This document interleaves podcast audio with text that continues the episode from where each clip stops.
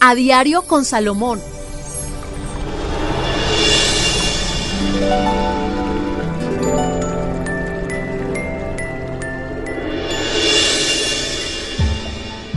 Estamos nuevamente con todos ustedes en esta cita habitual a diario con el profesor Salomón. Soy Tata Solarte, profe, bienvenido nuevamente. Aquí estamos, Tata, nuevamente acompañándolos a todos ustedes. Quiero darle gracias a todas las personas que nos han escrito, que han estado pendientes en todas y cada una de las plataformas donde estamos. Bueno, gracias por esos mensajes. Bueno, gracias por todo el oficio que me colocan, porque me han dejado cantidad de preguntas, de inquietudes, pero bueno, para eso estamos y vamos a comenzar hoy. ¿Qué es el Feng Shui? El Feng Shui es la armonía que debe existir en el lugar donde estemos, ya sea nuestra oficina, nuestro negocio, nuestro apartamento, la casa, sí, el negocio que usted tenga, su fábrica, porque el Feng Shui se utiliza en absolutamente todo. Entonces es buscar el punto de equilibrio escuche muy bien, en todo lo que nosotros necesitamos tener. Por eso tenemos que tener un buen, un buen feng shui para poder vivir en armonía. Bueno, pues hoy la recomendación va para nuestra habitación, porque miren, hemos dicho muchas veces o hemos escuchado que una mala noche dura todo el día y a veces no entendemos por qué es tan difícil conciliar el sueño. Creemos que estamos cargados energéticamente en el día y puede que sí.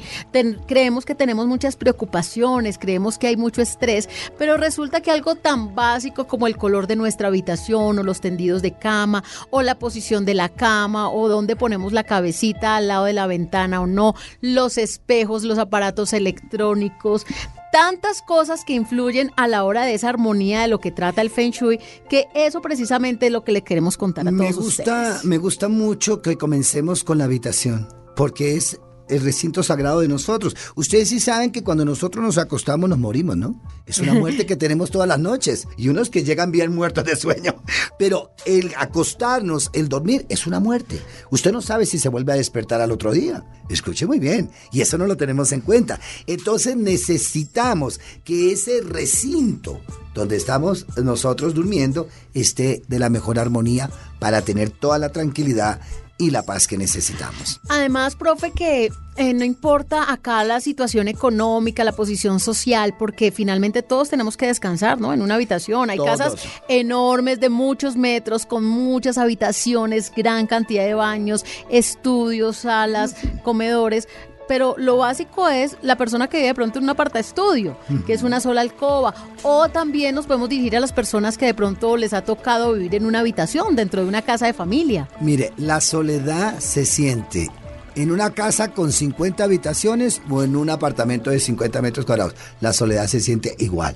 Así que vamos a mirar es la energía y la armonía. Lo primero que debemos tener en cuenta es la puerta de nuestro cuarto una puerta, yo no sé, pues, uno va a veces a, visitar a alguien y la puerta con roto, seguro le dan patadas o puños cuando están peleando y ya eh, ahí nomás hay una agresividad.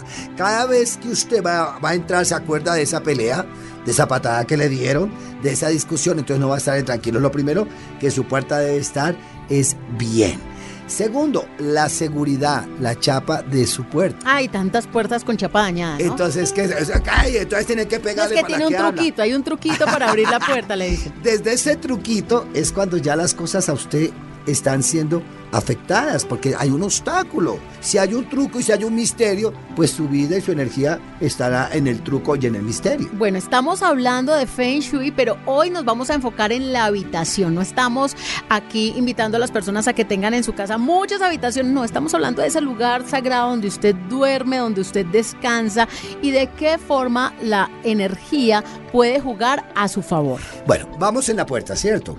Ahora vamos a entrar en lo posible. Bueno, ahorita yo creo que la gente ya tiene conciencia de eso. Por ejemplo, en Japón, escuche muy bien, en Australia y en muchos países no dejan entrar a la casa con zapatos.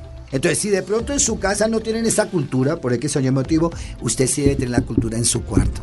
Porque nosotros traemos en los zapatos una información terrible. Hemos pisado popó de pronto, hemos pisado por donde escupieron, hemos subido, es donde hay gente negativa, hemos recorrido pasos, entonces los zapatos traen una contaminación. En Japón no le permiten hasta entrar en una, ni en China. No, y por la pandemia también muchos. Por ¿no? eso, aquí, adoptamos eso. Exacto. Entonces necesito que cuando usted entre a su cuarto, si no puede en la casa, porque ta, ta, ta, por lo menos su cuarto haga lo que sea sagrado, haga respetar su cuarto. Y que todo el mundo tampoco entre, ¿no? No, no, jamás. Ese es otro error que para allá vamos. Entonces, lo primero, quitarnos los zapatos. Segundo, no soy muy amigo de tanta alfombra. Porque las alfombras recorren ácaros o recogen ácaros. Entonces, más bien, busque una buena baldosa. Más bien, tenga su tapetico si usted quiere hacer meditación o tenga su pie de cama. Pero que toda la, la la, la, habitación. la habitación esté en alfombra no es muy conveniente. Las alfombras estancan, contaminan. Escuchen muy bien. La cama. La cama siempre debe estar la cabecera hacia una pared. Ay, pero es que a mí me gusta la ventana porque es que está linda. No, la ventana no le da seguridad. A usted lo que le da estabilidad es una pared, es la solidez. Puede ser cama sencilla, doble, queen. No, lo importante es que esté contra una pared. La queen puede tener un espaldar lindo, un espaldar de para arriba, pero debe estar contra una pared. Profe, hay una tendencia ahorita que usted menciona el tema de las camas y es esas camas bajitas que van contra el piso. No, no son buenas, no son recomendables. Escuche muy bien. ¿Por qué? Porque la energía que circula en la noche no va a poder pasar por debajo de la cama y se queda y se estrella contra las personas que está ahí. Siempre la cama de nosotros debe quedar algo por debajo. Altica. Altica para que circule la sangre, porque la, la, la, la energía, escuche muy bien, salga lo negativo y entre lo positivo. Es importante una cama alta y no me, no me coloquen debajo de la cama cosas. Hay gente que colocaba la vasenilla, mata, revistas, ¿Por qué, los profe? zapatos, porque como usted está descansando y recoge toda esa energía de ahí, tiene que estar absolutamente limpio y, de todo. Y esas camas que traen cajones ahora a los lados. No son recomendables los cajones nunca en la cama. Eso es ahora por comodidad y por ahorrar no hay espacio. espacio. Sí. Pero no, no es lo conveniente, no es lo conveniente. Para eso tiene que haber unos closets, una cómoda, ¿cierto? O por lo menos unas talegas entonces de bolsa guarden. Pero no pueden tener cajones porque no, una cama no es un cajonero. Profe, también hay otra tendencia y es las bases cama que no tienen espaldar. Sí, siempre tenemos que tener un espaldar. Entonces usted tiene que poner a, un espaldar, así sea ficticio, mientras tanto, o aparente que no venga eh, pegado a la cama, pero siempre tiene que tener un espaldar. Cuando no hay espaldar, quiere decir no me respalda nada en la vida. Entonces necesito siempre tener un espaldar. No sé si se dan cuenta, ahora hay algo modelo que lo hacen como acolchadito. Sí, sí, sí. Y, y, y ese pararlo, pegan ahí, pegan el otro colchón, lo traen ahí. Pero es bueno. Lo importante es tener un espaldar. Profe, ¿y qué material será mejor para una cama? ¿El hierro, No. la madera? No. La mejor son la madera. Indudablemente. ¿Por qué? Madera habla a hogar. ¿Cómo, cómo, cómo? Madera habla de hogar. Ah, ok, asociamos Sí. de una madera Ah, y hogar. Claro, porque Listo. da calor, porque da acogida. Entonces siempre en metal no pueden. Las personas an- antiguamente se acuerda que tenían las casas de cobre. Las, Sí, que eran- que eran altísimas, además con altísimas toldillos. Y uno se pone a investigar y esa gente por lo, por lo general murieron de cáncer. Y esa gente por lo menos general era artrítica. Porque el metal suelta, aunque usted no lo crea. Es como, por ejemplo, una época en, donde utilizaban mucho la vajilla de peltre. Y el peltre, cuando echaban el té caliente, iba soltando y la gente tenía problemas con el cerebro, tumores. Porque esa, eh, eh, eh, esa arenita que iba soltando el peltre se lo iban tomando con el agua caliente, iba con lo mismo el mercurio. ¿Cierto? Hay pinturas que son hechas con mercurio y mucha gente terminaba loca en eso en la antigüedad. Profe, entonces definitivamente madera. Madera es inevitable. Madera que habla hogar. Los colchones. Ay, pero espérese que aquí me, me surgió una duda con algo que, que preguntaron el otro día y es que en muchos moteles la cama no es en madera, sino en cemento. Hacen como el bordecito para poner justamente el colchón. Esto es por economía, obviamente, es un motel, pero en los hogares que no hagan esto. No, no, no, no, eso es para los moteles que como eso es de paso, pero, pero Hogar no, en con el hogar, no. no, el hogar debe ser hogar y debe tenerse una cama bien puesta. Ahora, ¿sabe a dónde he visto yo eso? Sí, mucho, y bueno, tenga que tener un poquito de cuidado, en las fincas. Ah. En la finca sí se acostumbran a que hagan la, la cosita de cemento por economía, pero trate de, de buscar unas camas. Ahorita hay unas muy, de guada muy económicas y son muy lindas y de maderas muy bien trabajadas. Entonces es importante que sea de madera. El bambú. Lo trabajan ahora tan bonito, lo podemos hacer. Listo, ahora sí pasemos al colchón, profe. El colchón se debe cambiar mínimo cada cuatro o cinco años. Hay gente que tiene el colchón de la abuela. Y entonces imagínense, son de esos de pura moto. Usted sabe cuántos ácaros ha recogido. Y un secreto que les doy para que muevan la energía. Cuando esté estancado en los negocios o cuando las cosas no están yendo bien, dele vuelta a su colchón. Pero darle vuelta es lo que estaba arriba que quede hacia las tablas abajo o lo que estaba en la cabecera que quede en los pies. Lo que estaba a la cabecera que queda a los pies. Dale Ah, vuelta. ¡Pum! Así, le damos la vuelta completa. Y queda lo que estaba abajo contra las tablas, que queda arriba ahora donde yo me acuesto. Ah, o sea, todo. Todo. De arriba abajo y de. Ok. Hay que moverlo. Los tendidos de la cama deben buscar colores neutros. No me gusta que te- tengan flores, no es conveniente. El Feng Shui recomienda que no pueden tener estampados, animales, Ah, fieras. nada. pasteles. Claro, porque nosotros, cuando usted va a un hotel de cinco estrellas, a un buen hotel, usted nunca verá que está floreado nada de la lencería. Todo es en un solo Para proporcionar tranquilidad, Claro, ¿no? porque es la paz. Y aquí usted que necesita en la cama. Ahora, si quiere fogosidad, pues ponga su tendido rojo y apenas termine lo guarda. Entonces, pero de resto no más. Electrodomésticos, profe, de la Nada, habitación. nada, absolutamente nada. No sé, es difícil, Tata.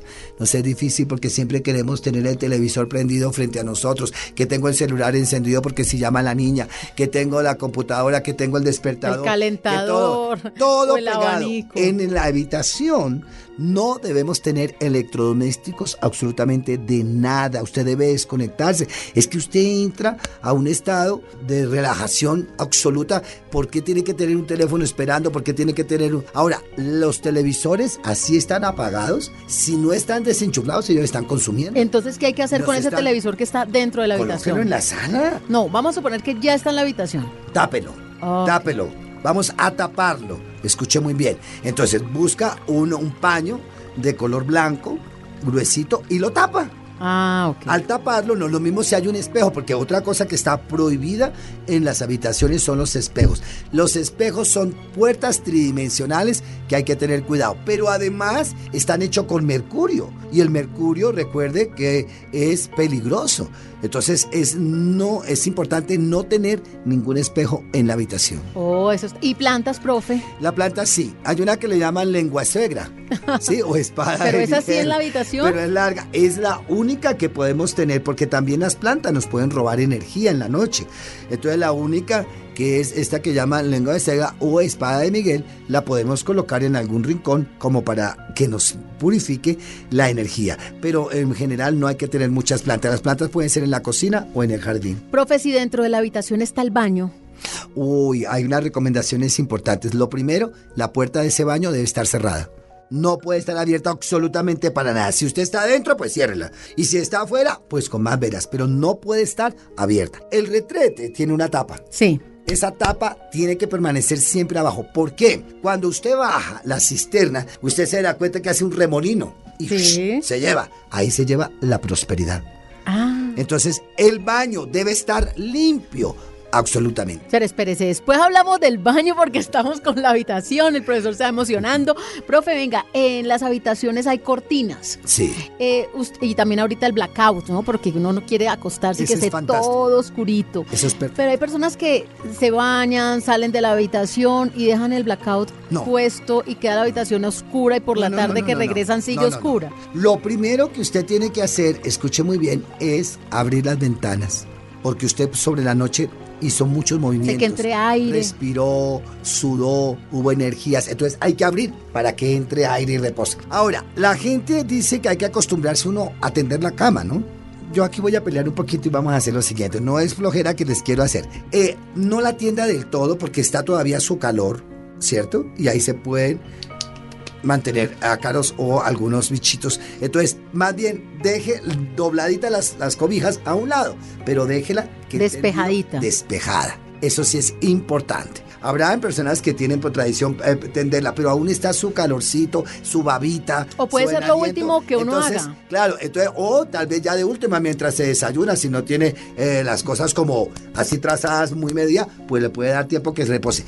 Pero hay que dejar que se orille la cama. Ah, bueno. Eso sí es importante porque sale su energía. Usted transpiró, usted babió de noche, tuvo otras energías. Por ejemplo, si tuvo pesadillas. Entonces los movimientos, la sábana, tantas cosas, es mejor dejarla orear. Lo mismo las personas que tienen neveritas en las habitaciones. No, pero ¿para qué eso son los moteles? En una, en, en- en nosotros, en, en la habitación no tenemos que tener nada. ¿Nevera para qué? Eso No, que nada, porque no, la noche le da de por tomar algo para no pararse hasta la cocina. Nada, tenemos que, una cosa que usted debe a- antes de acostarse es colocar en la mesita de noche un lápiz y un papel. Ajá. Orinar. Sí, sí, Hay que sí. descargar uno se- y segundo, olvidarse de lo que pasó en el día, porque usted va a, a descansar, a dormir y eso no. Ay, me acuesto tan preocupada, ay, la niña la pensión, ay, mañana toca pagar la cuota y se acuesta con esos problemas, no va a ser. La pintura de la habitación, ¿de qué color, profe? Bueno, todo lo que sean colores ocres, el color, eh, a mí me gusta mucho el color arena, que es muy importante, el color almendra, colores claros, colores pasteles. Por ejemplo, llega a una habitación uno roja, ¿sí? Imagínate, ¿a, a qué lo provoca? Pues lo excita, ¿no?